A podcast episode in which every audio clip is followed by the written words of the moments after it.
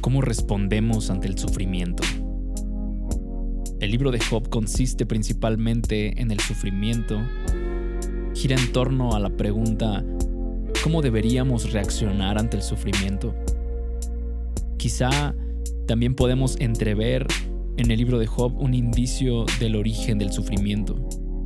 Cuando los ángeles se congregaron ante Dios, se presentó también Satanás, dice el verso 6 en el capítulo 1. Venía de rondar la tierra y de recorrerla de un extremo a otro. Está claro que el objetivo de Satanás es causar tanto sufrimiento como le sea posible.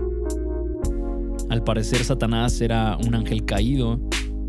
Parece que antes de que Dios creara a los seres humanos, creó a otros seres libres e inteligentes y que hubo una rebelión dentro de la esfera espiritual antes de que surgieran los seres humanos. Gran parte del sufrimiento puede explicarse como el resultado del hecho de que vivimos en un mundo caído. Un mundo donde toda la creación ha sido afectada, no solo por el pecado de los seres humanos, sino también por el pecado de Satanás. La serpiente existía antes de que Adán y Eva pecaran. Como resultado del pecado de Adán y Eva, cardos y espinas entraron al mundo, dice Génesis 3:18. Aún antes de aquella época la creación fue sometida a la frustración. Los desastres naturales son uno de los resultados de este desorden de la creación, por ejemplo.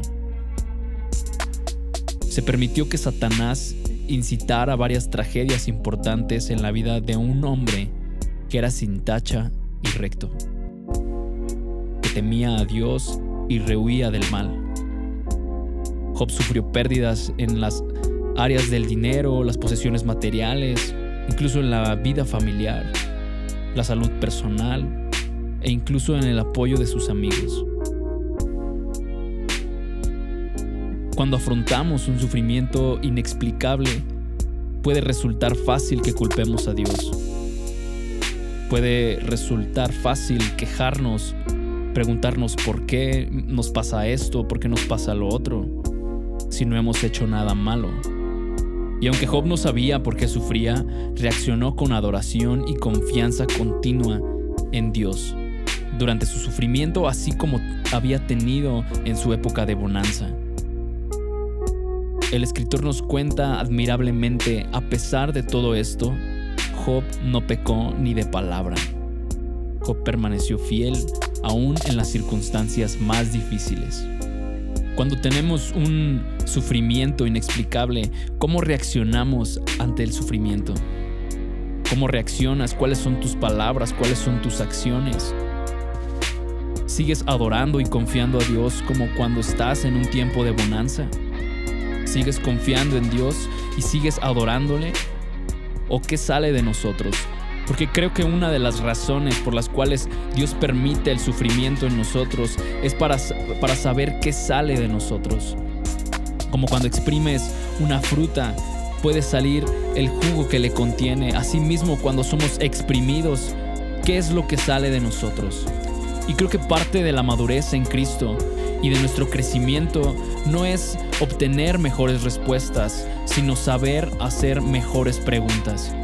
Hoy te animo a que en tus tiempos de dificultad no le preguntes a Dios por qué me pasa esto, sino poder preguntarle para qué me pasó esto. Y que por medio del Espíritu Santo podamos tener una revelación de cuál es el propósito de Dios en nuestras vidas. Estos pasajes no son el final de la historia de Job. Al final, Dios restauró su fortuna y le dio el doble de lo que había tenido antes.